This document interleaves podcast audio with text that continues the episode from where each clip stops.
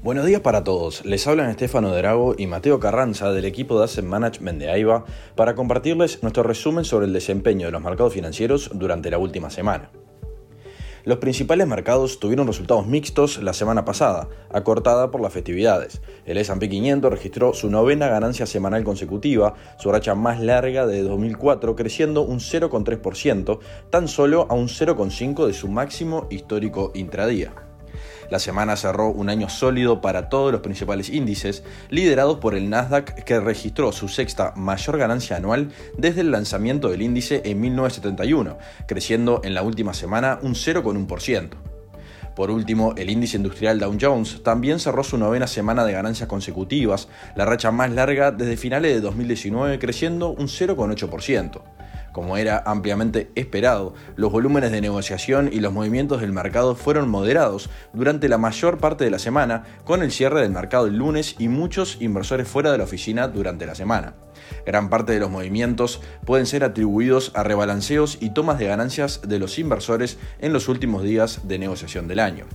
Al comienzo de la semana, luego del feriado del lunes, las acciones del sector energético lideraron el crecimiento, impulsadas por el aumento de los precios del petróleo crudo a medida que los conflictos en Oriente Medio intensificaron las preocupaciones sobre el suministro. Adicionalmente, continuó el optimismo luego de que los datos de inflación publicados el viernes de la anterior semana fueran menores de lo esperado por los analistas, incentivando la creciente creencia de que la Fed comenzará con los recortes de tasas temprano el año que viene. Cuando ocurren muy pocos catalizadores y hay baja actividad comercial, se tiende a ver la continuación de las tendencias, que es lo que ocurrió en la primera parte de la semana. Más adelante en la semana, los datos publicados temprano el jueves, incluyendo las solicitudes de desempleo, las ventas de viviendas pendientes y los datos preliminares de comercio e inventarios, pintaron un panorama de una economía que se está enfriando pero que sigue siendo resistente, esta situación ha contribuido a consolidar las apuestas de que la Reserva Federal de los Estados Unidos podría reducir su tasa de política monetaria antes de lo esperado y lograr un soft landing, evitando una recesión. Los mercados financieros han incorporado una probabilidad del 74% de que los responsables de la política económica reduzcan la tasa objetivo de los fondos federales en 25 puntos básicos en marzo, según la herramienta FedWatch de CME. En línea con las expectativas de tasas de interés más bajas, el rendimiento del bono del Tesoro a 10 años cayó a su nivel más bajo en 5 meses, mientras que el rendimiento del bono del Tesoro a 2 años se desplomó a un mínimo no visto en 7 meses. En Europa, los mercados se mantuvieron también tranquilos y con bajos volúmenes.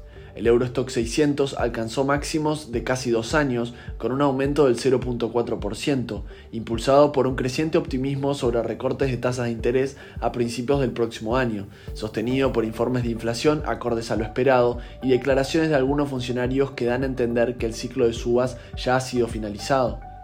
El miembro del Consejo de Gobierno del Banco Central Europeo, Madis Müller, afirmó en una entrevista con Bloomberg la semana pasada que el BCE es poco probable que vuelva a subir las tasas, dada la evidencia de una desaceleración de la inflación.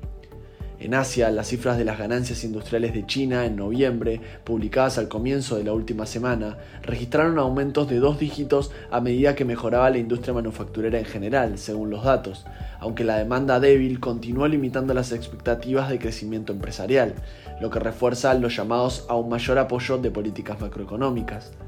En la segunda mitad de la semana, las acciones chinas subieron, ya que el gobierno anunció nuevas aprobaciones de juegos en línea y tranquilizó los temores sobre posibles restricciones en el sector de los videojuegos.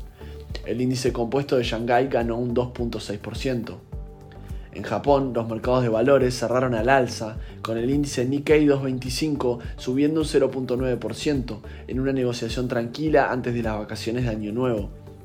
La suba fue respaldada por las expectativas de que el Banco de Japón continuaría con su política de tasa de interés ultra bajas.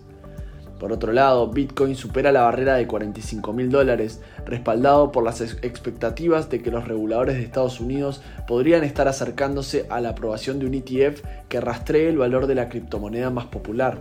En el plano corporativo, Intel subió un 4,7% en la semana, después de que el gobierno israelí acordara otorgar una subvención de 3.2 mil millones de dólares para una planta que el fabricante de chips planea construir en el sur del país. Por su parte, Nvidia, el fabricante de chips estadounidense, ha lanzado una nueva versión para juegos diseñados para cumplir con los controles de exportación de Estados Unidos dirigidos a China. Este chip es el primero lanzado por la empresa desde que las reglas de exportación anunciadas por la administración de Biden en octubre bloquearon la venta de los chips de inteligencia artificial para el mercado chino.